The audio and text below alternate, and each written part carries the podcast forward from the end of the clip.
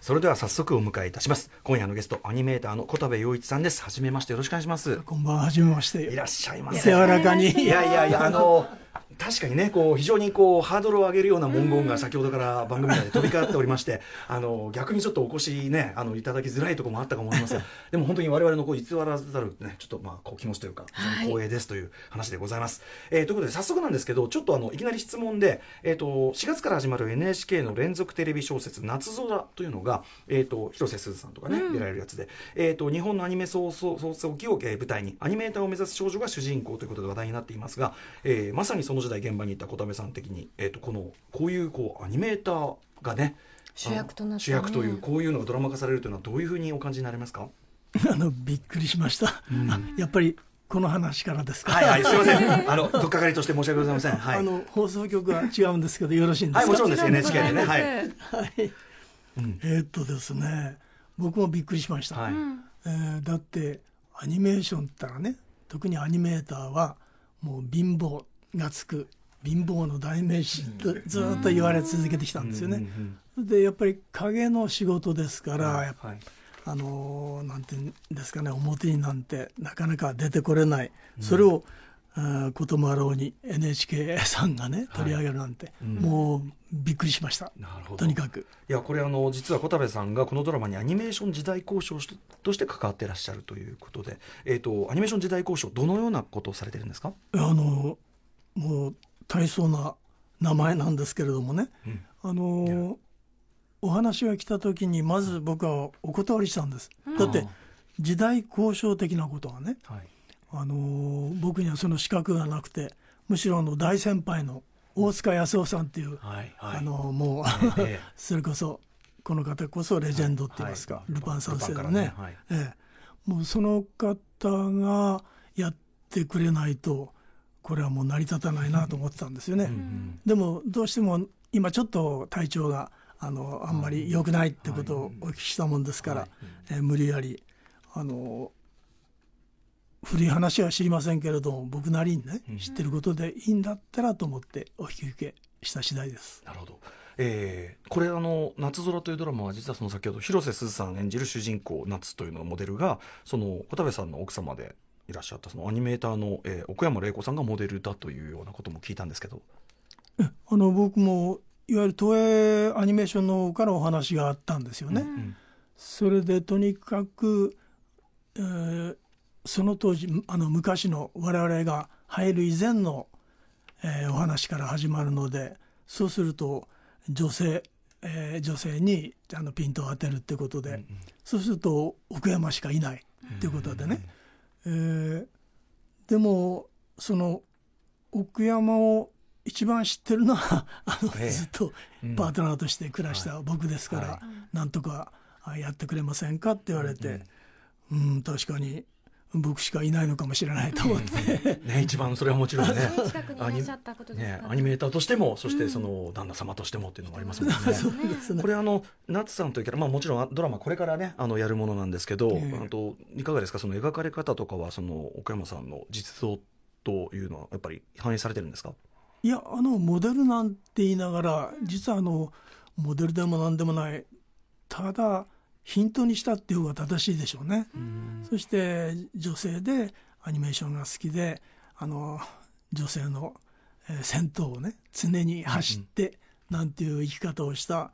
えーそんなことぐらいはモデルと言えるかもしれませんけれども、もう年齢年齢的にも鈴さんとは違いますし、ですから本当にヒントにしてむしろあのシナリオライターさんのもう自由な発想、それで作られていくみたいです。なるほど。あの当時そのアニメーターのその現場って女性っていうのはやっぱりそんなに多くなかったわけですか？いや多かったんです。よ多かったんですか？多かったんあの僕はあのいわゆる、えー日本で一番最初の、えー総天然色長編漫画映画っていうものを見て、はい。えー白蛇伝っていうんですけどね、白蛇伝はい。それを見ておいよいよ、あのー漫画映画が日本でもできるっていうことで、はい。あのー東映動画に入社したんですけれども、はい。僕らの頃でさえもう女性がとてもたくさんいました、そして入ってみたらやはり女性は多かったし特にあのアニメーションの仕事で仕上げっていう部門があるんですよね、はい、いわゆる僕らが絵を描いて動かしてっていうのを、今度は着色したりそれを線に起こしたりっていう仕事で、その方は大抵女性が担当してたもんですから、もうたくさんいました。なるほど。あそうなんですね。あとその先ほどそのアニメーターというのはその裏方の仕事でねあのなかなかスポット当たらないものだったのが NHK のドラマにっていういつ頃からこうアニメーターという仕事そのものにスポットが当たるようになったとあの小田部さん自身は実感されますか？僕はずっとなかったと思うんですよね。今もで多分ね多分でもほら、えー、僕ら一緒にやってきた宮崎駿なりね、はい、えー、同期の高畑勲なりがやっぱりこうなんていうかな日本のアニメーションを牽引してるって言いますかね、うん、引っ張ってるそういう時代になってからつい最近だと思うんですよね。作家性みたいなところがね、多分クローズアップされるようになって。そうですよね。うん、これね、ぜひでも、小田部さんご自身はきっとね、この感じで、こう、謙遜、ご謙遜されるので、うん、これぜひ、あの、加納さんにですね、加納誠司さんにぜひこう。喋っていいですか？はい、ありがとうございます。すみません、ぜひ。今までのところの流れで、加納さん的に補足するところがあるとしたら。あの、おまけの加納です。いやいや、何をおっしゃいます？えっと、あの、本当に小田部さんのお話を僕も横でいつも伺って本当にいつも感銘を受けるんですけども、えー、あの奥山さんには本当に小田部さんもそうなんですけど本当にお世話になりまして、えー、奥山さんは本当にこう女性のアニメーターとして先駆けとして本当にご苦労されて、はい、しかもこう女性の地位向上ということでも非常にあの戦われた方なんですね、やっぱり女性は本当にたくさんいらした職場だったんですけれども、ええ。ー、なかなかその今のような育児休暇もないですし、あと子ど代謝は当たり前、えー、やはり女性の方が賃金もなかなか上がらないという、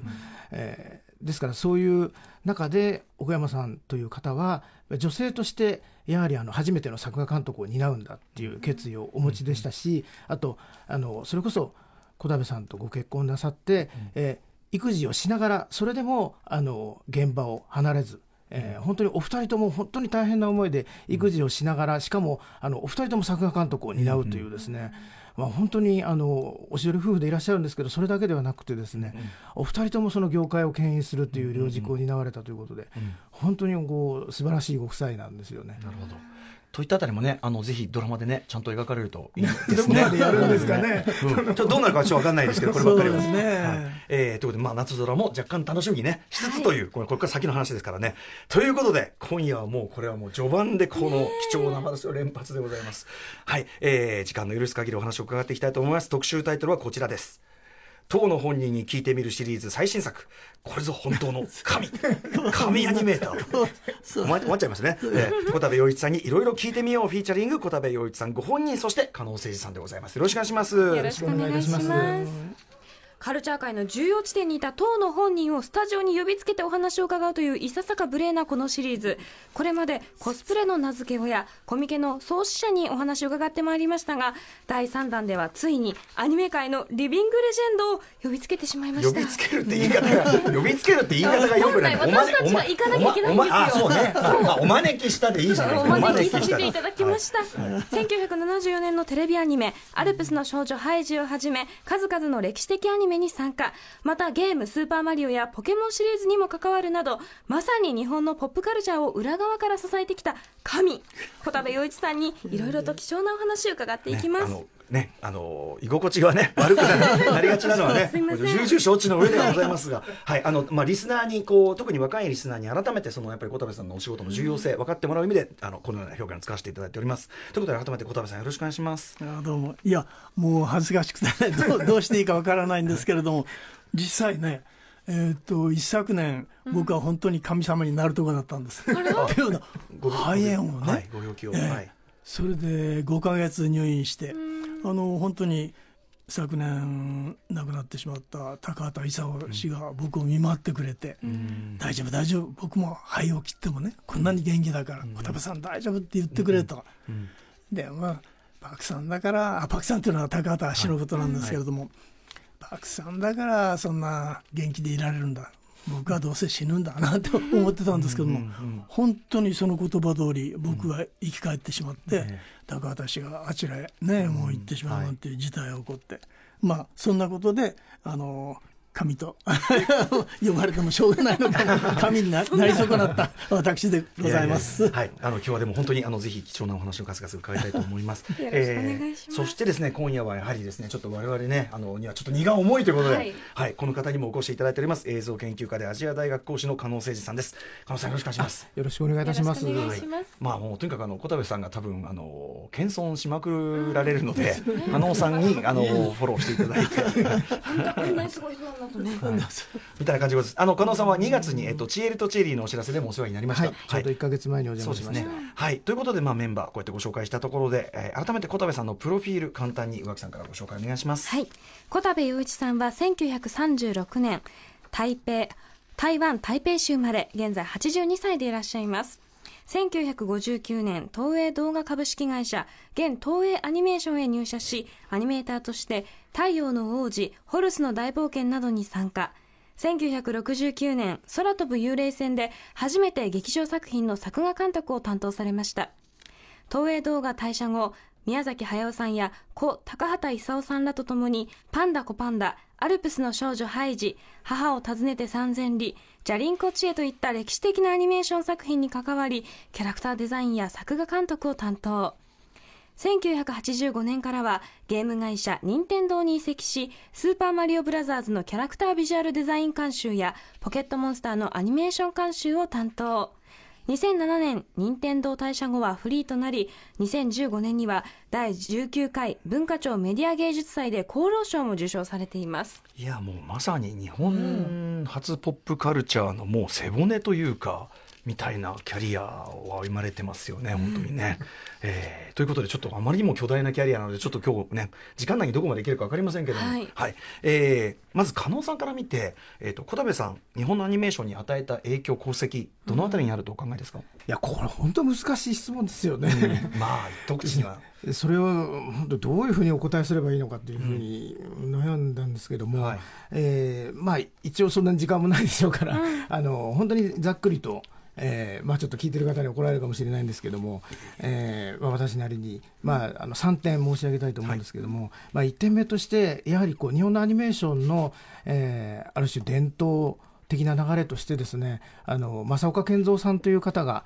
えーお作りになったですね本当にこう柔らかい筆致で、えー素朴な線でですね、えー非常に少ないあの情報量で、本当に魅力的な可愛らしいキャラクターを、えーしかもこう質感も量感もあるような立体的なキャラクターを作ってそれを本当に細かい仕草を丁寧に描いてアニメーションを作るというですね、まあ、世界的にも非常に珍しいあのハイクオリティのアニメーションが、えー戦後間もなくからあったわけですけども、はい。えーそういう流れをあの直接つあの組んでらっしゃるその森安二さんという、本当にマスターアニメーターがいらっしゃるんですけどその森安二さんの流れを経て、それが小田部さんに流れ込んでるっていうのが、まああの見方としては、あの妥当なのではないかと思うんですが、まあ、そういう本当に、まあ、ハイジにしろあのハワタス電子の三千里のマルコにしろですね、本当に少ない情報量のキャラクターでしかもそれが本当に動いて生き生きとですね、あらゆる仕草芝居を見事に成し遂げる、でそこに非常に感動的なものを感じるわけですよね。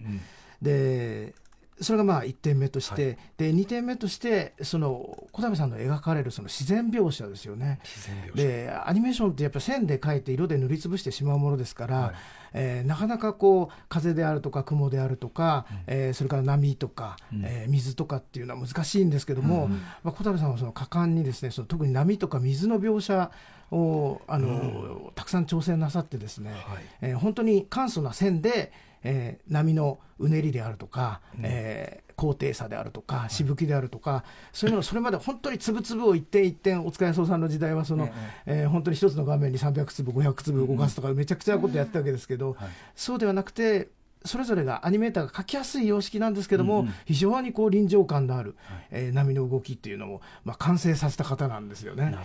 でそれは本当にその後の影響力が大きくて宮坂駿さんも、えーマルシー小田部陽一の波をずっと描き続けたと。えー 怒るんじゃない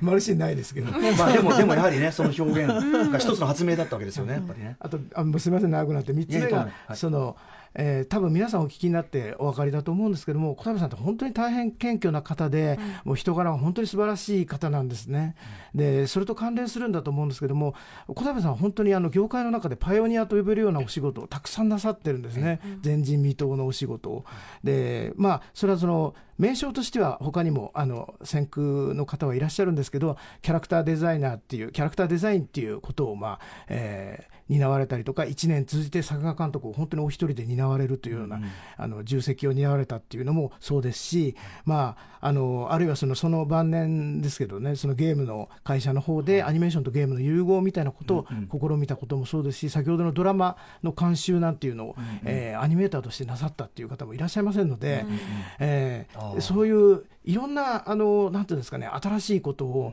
まあ、次々開拓なさってるんですけどご本人はやっぱりそれを推挙されてやってるっておっしゃるんですよね。あ選ばれて、はい、うんうん、その自分でこうアグレッシブに前に出てこれをやらせろっていう方というよりは、うん。うん、やはり周りはやっぱり小田部さんにお願いしようっていう形でそれが浮上して新しいものを開拓していくっていう意味でも、まあ、本当に素晴らしい。方なんだと思うんですけども、はい、はい、えー、すみませんいやいやとんでもないです、えー、三つにこう整理してねお話しいただきましたけど、これ小田部さんご自身お聞きになっていかがですか？いやもうさっきから恥ずかしくて。まあね、それご自身はね 真横で言われると、でもまあねそういうことですよね。これなんかでもか簡略化していってる話ですもん ね。全くもってね。でも加納さんが言う言う通りっていうかね、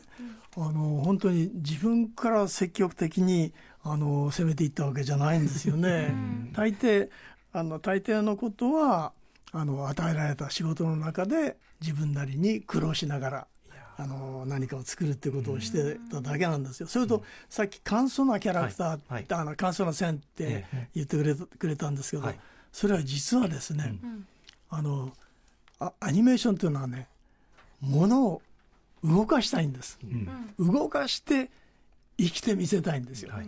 そして動かすためにはねやたら線があったらもう動かしにくい、うん、手間がかかる時間がかかる、大変なんです、はい。はい、ですからなるべく簡単に簡単に優しくっていうふうにして線をどんどんどんどんなくしていく、はい、そんなふうに向いていったのが、えー、結局線が少なくて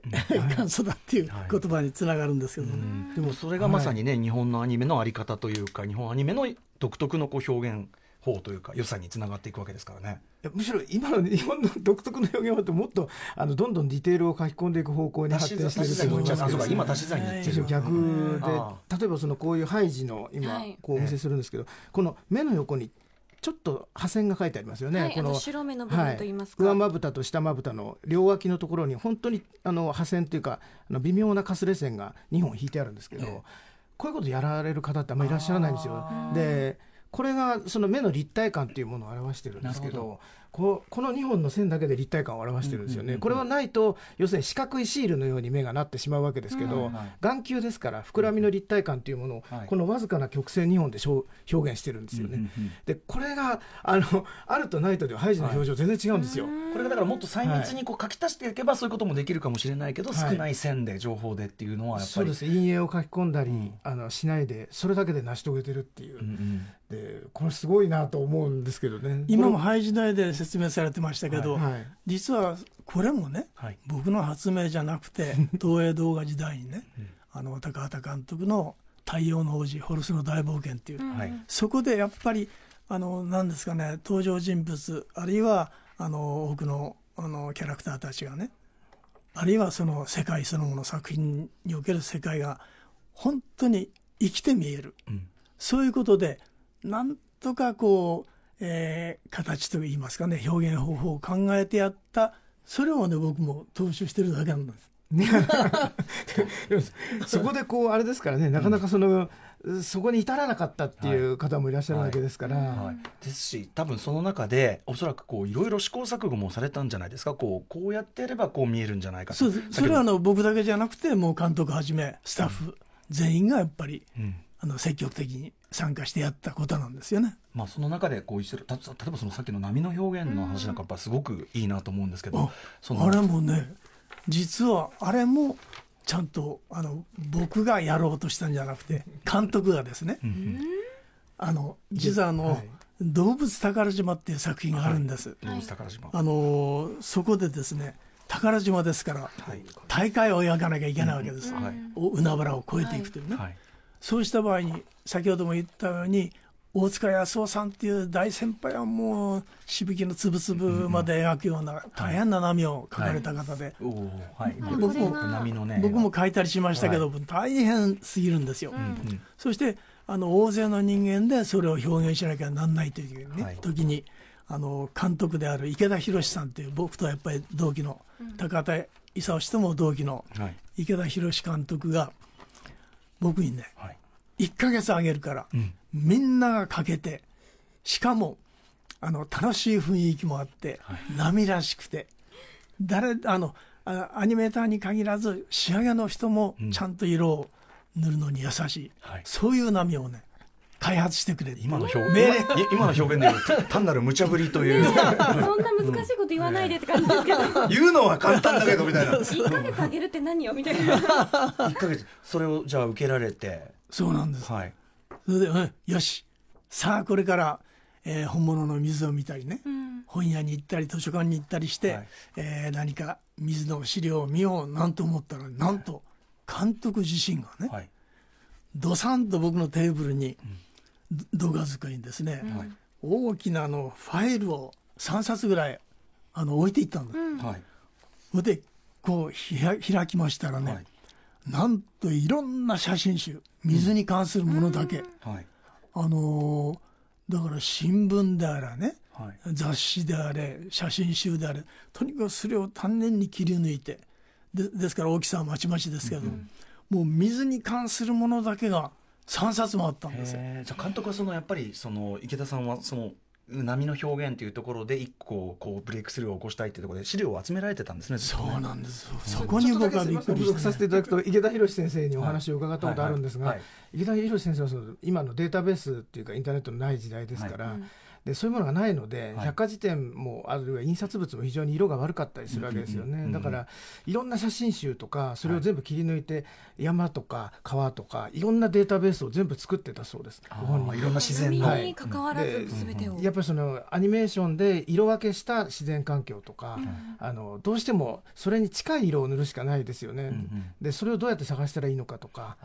どういうふうに線を省いたらいいのかっていうことを研究するためにはい。演出家の修行としてそういうのを演出助手時代にずっとやってたとおっしゃってました。ね。はい。当時そのねその特に後に絵にこう転換するための波の写真の資料ななんて集めようがないですもんね。そんですよね。そんなのね。ね。だからコツコツやるしかない、コツコツなんですよ、それがあったんでね。なるほど。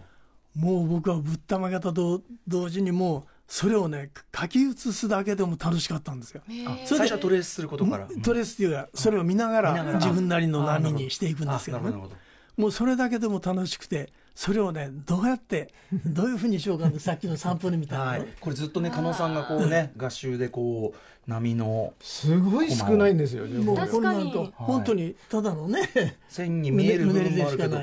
あと波もほらいろんな形がありますよこねう山があったり高低差ででも本当に生き生きこと動いて見える。山の波頭の上にこう網目みたいなものを這わせるだけで波に見えてしまう。あー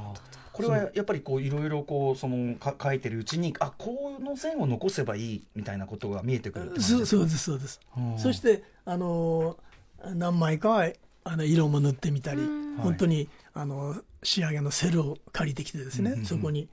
えー仕上げの絵の具で塗ったりして。うんうん。それで試行錯誤しながらあの皆さんにこう提示して。あーそれで1か月間や試行錯誤をしてその動物宝島用に波の表現してそれであの何枚かできたのをまたみんなでこうあの検討会っていうんですけどね、はい。それをあどどれがいいだろうかとかね、うんうんうん。おこれでいけるとか。はい。そういうことを決めていったんですよね。なるほど。やっぱジブリってすごくその波の表現がまた独特だなと、んうん。すごく綺麗なイメージが私はあるんですけど、それのやっぱりまさにその源流が。いらっしゃったん当時のだと思って。東映東映動画。とまず当時のやっぱ東映動画の雰囲気もあるんですかね。そのやはりみんなで新しいものを作ろうとする空気も当然あったわけですか。あのいくつかなんですけれどもね。あの例えば物語あの作品ごとにキャラクターが出てきますよね、そうするとねキャラクターのアイデア募集なんてことがあったんです、うんそれであの絵を描ける人だけじゃなくて描けない人もどうぞみんなアイデアがあったら出してください。みたいな、それを思いつくあの絵をが出来上がったらそれぞれがねあの、スタッフルームなんですけど壁に貼っていくんですよ、へーベタベタベタベタ、はい。そしておじゃあ俺もこれを描いてみようとかね、うんうん。でずーっと壁はもう本当に埋まっちゃうぐらい。そういう伝統的なものはありましたね。特に太陽の王子ってあの高畑勲さんのホルス。はい。ホルスでは彼がそれをやったんですよ。うんうんうん。でキャラクターだけじゃなくて物語でさえね。うん。みんなにアイデアを募集したり。でキャラクターなんかをどうぞ出してくれってことで、みんな競ってね。うんうんこういうような今ねスケッチを加納さんがお見せいただいておりますが。僕のキャラクターですけどもいろんな人のうん。いろんなキャラクターがあるわけです。それをまあ監督とかが統合していくというようなそれであのある程度集まった段階で監督を中心にキャラクター検討会っていうのを始めるわけです、それもやっぱ話し合いで決めていくんですね。そうなんだ、どれがいいだろう。うん。これはもうやっぱりそのもう皆さんお若いですし結構けんけんがくがくっていうか感じなんですかやっぱり？そうですね。面白かったのは監督がですねうんおこのキャラクターいいからこれにしましょう。皆さんいいですか？じゃないんですよ。うん。例えばこれいいけどねここにある別のキャラクターのニュアンスが欲しい、そうするとそれを持ってきたらどうかとかね、あるいは着物一つの模様、あるいはスカーフの模様。そんなものでもいいからこれを使ってみたらどうかみたいな、そんなんでもう有機的って言いますかね、、はい。ろんなアイデアをこう混ぜ合わせる、うん。そんなことをやってましたね。なるほど。これまさにやっぱり1959年ですか、えっと、小田部さんが東映動画入られた、やっぱ当時の東映動画はやっぱりまあその皆さん宮崎さんとかいらっしゃってもうなんていうの？まだまだまだまだまだまだ来てないか。でもそうか。太陽の順的はいます、彼は。5歳年下でいらっしゃったんそうか。やはりそういうこう新しいものを生み出そうとするそのそういう時代のあのメンツが揃ってる空気であったんですねやっぱりねそのやっぱり東映動画の初期は、はい。あの作画のリーダーがあの大工原明さんという方と森安さんというお二人が、あほぼすべての原画を担当なさっていて、で指導もあの熊川正夫さんとかベテランの方がいらしたんですけどもあの小田部さんたちが、えー花の34年組でしたっけ？花の34年組。あのせん1959年にその大量にあの白蛇伝ができましてその後、はい。まあそれを見た人たちも含めて大量に入社してくるわけですよね。で新人の養成がある程度その数年後に済んでその人たちが実力をつけてきて、えーそういう活気が生まれてきたっていう、そまあ大体そんなような流れがありまして、うん。第二世代なんですよね、うんうん。なるいわゆるほどなるほどでそこであの、まあ、その最後の方に宮崎さんなんかもか加わってくるんだと思うんですけど、なるほど。小田部さんや高橋さんを筆頭に、うんうん。まあ、池田博先生もそうですけど、うんうん。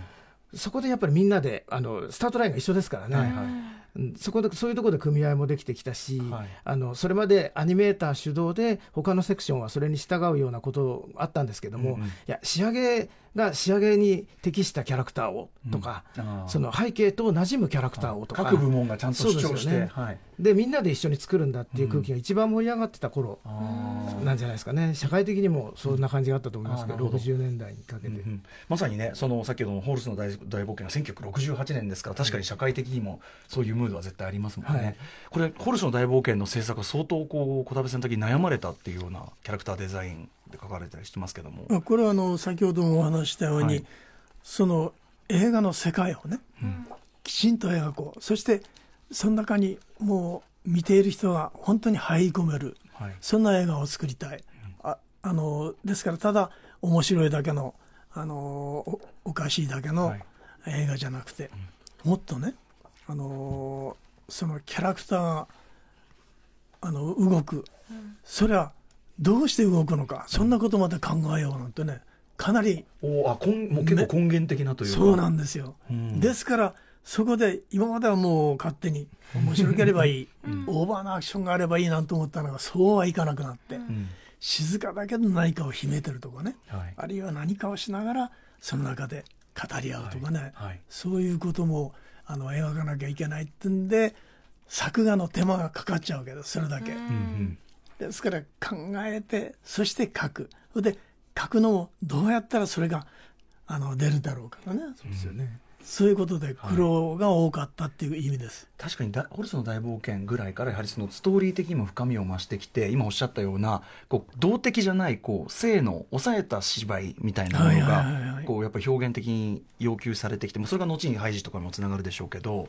やっぱそう加納さんから見てもここら辺でそういうこう内容と語る内容とその表現の進化みたいなのが一致するような感じはありますか、やっぱり「オロスの大冒険」って本当にあのそれまでとは全く違うあの作り方を、またその技術的にもものすごく高みを目指した作品なんですけど、はい。ですからその喜怒哀楽みたいなものがアニメーションの中ではやっぱり記号化してしまうっていうんですかね。どうしても線で描いて塗りつぶしてしまうので表情なんかもなかなかこのなんていうんですかね複雑な表情、その悲しいんだけれども笑っているとか、あのなんていうんですかね、あのうん。単に起こるあの劇場型で起こるとか、はい。あの泣いたらこう、えーだ泣くっていう表現なんかもそんなに極められてないんですよね。あー。だからこうどうやって涙が出てくるのかっていうのもその大体顔を伏せてしまうとか、あの背中を向けてしまうとあかー。あの粒を飛ばしてしまうとかそのどういう感情がどう盛り上がってきて泣くのかみたいなものっていうのはあまりなかったでしたしその正面のカットみたいなものもあまりなかったんですよね。だからそのやっぱり動き回ってその中で喜怒哀楽の楽しさをあのミュージカル的に盛り上げるディズニーなんかが頂点にありましたから。えやっぱりそこを芝居を見せるっていう意味では、はい。全く新しい領域に踏み込んでいるんですね。で、もう一つホルスがどうしても小田部さんのお仕事としても加えなきゃいけないのは、その労働とかですね、集団で何かを成し遂げるっていうことを描いているんですね。えはいアニメーションでいっぱい描かなきゃいけないのって大変なんですよ。はいはい。でそのみんなで村であのお祭りのように踊るとか、あとその結婚式をやるんですよね。モブシーンというかその歌いながらですよね、俺まさに小田部さんがおやりになったシーンなんですけど、ものすごい大変なんですよね、村中でそのわーって湧き上がるように踊ったり人数もいるしあととそのとリズムもこう合わせなきゃいけないしとか。そうなんですよ、歌に合わせてっていう、はい。しかも、うん。だからそういう大変な表現に今挑まれたそうですね、あ挑まされたというか。そして挑んだというかでもそのやっぱその集団でその作り上げて先ほどのその東映動画の若きこうなんていうかな雰囲気っていうのがやっぱり作品の中身にもこう両方照射してるというのかなそういう感じがあるんですかね。だからそのヒーローやヒロインが一人でその悪いやつをやっつけるっていうようなものだと、まあ、1対1だったらその2人書けばいいわけですよね。ええ ホロスみたいなね全員で戦わなきゃいけないわけですからね。常に画面に全員映ってるみたいなものをやろうとすると、それはアニメーションとして一番面倒な一番大変な領域ですよね、しかもそれぞれが誰か分かんなきゃいけないわけですから、はいはい。まあでもそれはまさにだから高畑さんはまあそれをもう難関なのは尺も承知でそうそうなんあえてその難関ばっかり設定してみたいな感じですかねある意味ね。で高田さんのおっしゃるおっしゃりようとしてはそれをやるしかない雰囲気だったっていうか、今これを作らなければ先に進めないみたいな意識も高畑さん的にはあったんですかね。全員がやりたいものをまとめるとそうなるっていう感じだったんだと思います。高橋さんご自身がやりたかったものは別にあるっておっしゃってるんですよ。ああそうなんですね。それも面白いですね。ね。へえだからやっぱりその当時の東映動画の先ほどおっしゃってたみんながフラットにあの平等の立場でアイデアも出すしでそれを取り入れるしっていうそういうやっぱ空気の中でこそ生まれたのがホルスっていうことなんですかね。そうだと思いますけどうん。はい。えーそしてですね、まあ、ホルス。ホルスの話とかもね一個一個掘り下げていくとなかなか大変なんですけども、えー小田部さん東映動画を退社後、えー宮崎駿さんとともに A プロダクションに移り、えー長靴下のピッピこれは頓挫してしまった。はい。えーを経てパンダコタンパンダコパンダ、えー作画監督ということでこれまあいまだに宮崎さんの作品としてずっと見られている作品ですけどこの時はどんなようなお気持ちでしたか？いやその特に頓挫したっていうことはあのこの時東映を、えーピッピを作るために高畑宮崎僕の3人が出たんですよね、はい。作るために出た、そうなんですよ、うん。はい。それもあ単に出たってんじゃなくて東映を東映から出るってことは一番大変だったんですよね。だってそれまでみんなでね、みんなではい。ちゃんといい作品を作ろうって、うんあのみんなで納得し合った、はい。そういう仲間をもとも離れて、はいある作品を作るために出ちゃったんですけれどもね、しかもその作る場とか人とかがそんなにあちこちに他にあるわけじゃないですもんね。そうですよね、うん。でもその3人があの大きかったんですけれども何かのね新しいものを作るためにはあの監督の高畑場面設定の宮崎でキャラクターの僕っていう本当に少ない一番最初のあのか核みたいなものなんですね、はいはいその3人が一緒。それがあればねちょっと何か作品を生み出す始まりになるんじゃないかそういう思いを持ってたもんですから、そのことにかけて仕事を始めたらなんと原作者の OK がもらえないあそういうあれだったんですね。もうこれは辛かったですね。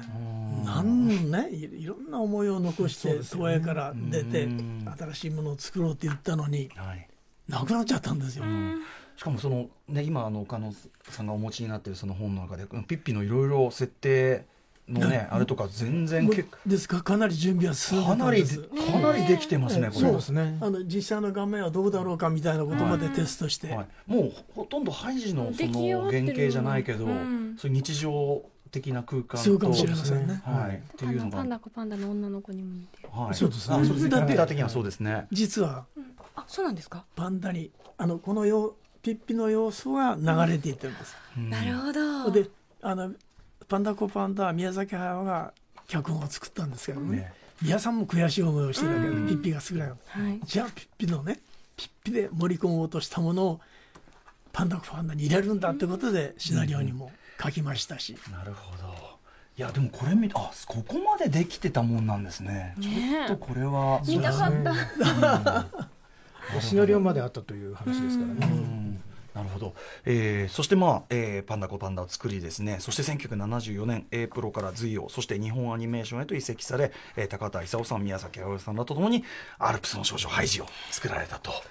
さあということであのですね今現在時刻が 8時40分なんですが、ね全然後半にも行ってないからねっていう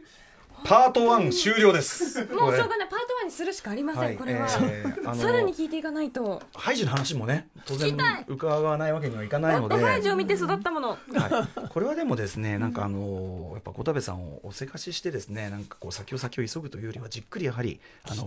連続してお話をもしよろしければですが伺わせていただければというふうに思うんですがこれあのまた番組あのお呼びしてもよろしいでしょうか？忙しいと思いますが。お忙しいと思いますが、はい。はい、加納さんもねなかなかちょっとお忙しい中だと思いえいえとんでもないです。このちょっと我々もですね、もうかでも加納さんはこうなんかやっぱり見事な、あのサジェスト的にこう、あの絵面をあの絵面をずっと我々に見せていただいてるんですごくね我々もこう掴みやすいというのがあるんで、はい。ということで今日はとりあえずその、えーアルプスの少女ハイジ手前のところまでねやってきたというところでパートございます。2パート3でね、はいお話お聞きしていきたいと思います なんですが、えっと、ちょっとこの今回の特集の締めとしてぜひですね小田部陽一さんから今の若いアニメファンたちに向けてまた、えっと、アニメーションをこれから作ろうという若者たちに向けて何かちょっとメッセージをいただけないでしょうかというお願いなんですが。はいメッセージなんて大きなことは言えないんですけれども僕はねあの若い人たちにあの目指してほしいものは今あのよよく情報化社会社会って言われてるじゃないですか、はい。僕らの時はね波一つ作るにもうん。情情報なんたら本当に写真。それも監督が集めた写真はありましたけれども、はい。その他の動く映像とかあのその他もろもろのたくさんのものはなかなか手に入れることができなかったんですよね。はい。ですから実際に、うん、自分の目で見るしかなかったんです。ですから本当に海の波を描くんであったらあの夏海水海水浴行ったとしたら泳ぐよりは波を一生懸命見ると。見る？やっぱりまず見るですかやっぱり。風呂場であのお湯に浸かりながらん水をお湯を動かしてみてそれを観察するとかね、実際を見て、ん。それから実際のものから想像力を膨らませていく、はいそういうことをしたんですよね、はい。でも今の若い人たちはもう情報がたくさんありますからそれだったらこれを使おうあれを使おうあの人が書いたものを使おうってすぐ手に入ってしまうんですよね、はい。ですからそれはね書けるかもしれないけど自分が見て感じたものをそこに反映してほしいなと思ってるんですよね、うんそんなことをうーんやっぱりやってほしいなと思ってるんですけれども、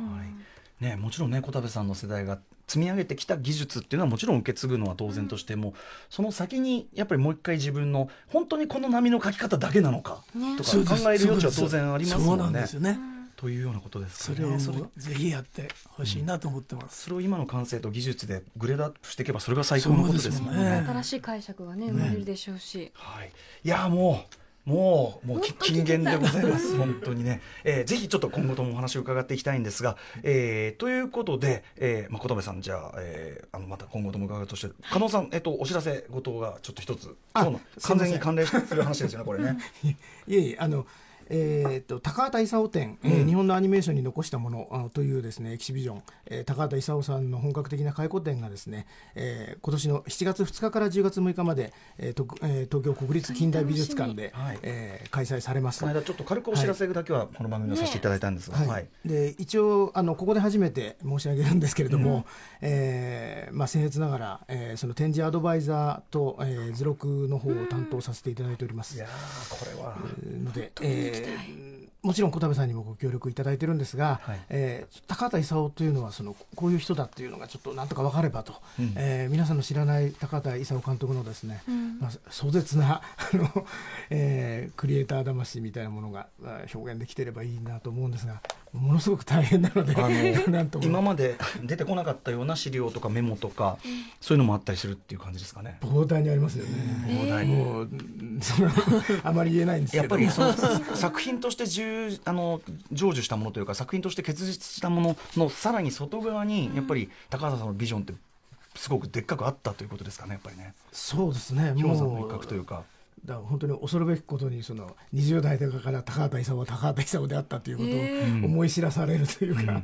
ちょっと今日ねお話を伺ったのともリンクすするようなまたあれにもなるかもしれませんし、はい。非常に楽しみですね。これ7月,、はい。7月2日から10月6日までというはいことなので、よろしくお願いいたします。国立近代美術館です、はい。えーあと今週末16日土曜日、はい。えーにこれは、えっと上映されるあすすみません、これあの、えっと、台湾でですねあ日本では多分初めてになると思いますが、はい。台湾でも非常に珍しい台湾の長編の手書きのアニメーションが、えっと去年の、えー東京アニメアワードのグランプリを長編で取りまして、でそれをなんとか上映を実現しよう日本で公開を実現しようということで、えーいろんな方と一緒に頑張ってきたんですけれどもなんとかそれが成就しまして、はい。今年の秋に、えー公開されるということで今あの、えー監督の孫真院さんも来日中なんですが、えー監督をお招きして、えー試写、えーキックイベント等が、まあ、週末に開かれるんですが、あのちまあ、それとともにですねあのし今週なんですけども秋にあの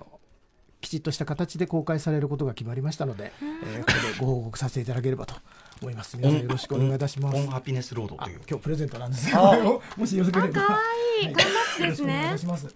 漫画家の森和美先生に書いていただいたあの応援団オリジナルのバッジでございます。角福隊と申します。オンハピネスロードの死者とキックオフイベントが今週土曜日の12時半会場の台湾文化センターで行われるということです、ね。ありがとうございます。はいということで、いやもうあの本当にありがたいお話、もう数々まだまだちょっと本当に伺いたいことありますので、今後ともよろしくお願いいたします。こちらこそよろしくお願いします。えー以上小田部陽一さんにいろいろ聞いてみよう特集でした。小田部陽一さんそして加納誠司さんありがとうございました。ありがとうございました明日水曜日の特集は藤井隆さんによる女優さんが歌う歌特集ですえーそしてこの後は来週火曜日のメニュー紹介です。After Six Junction.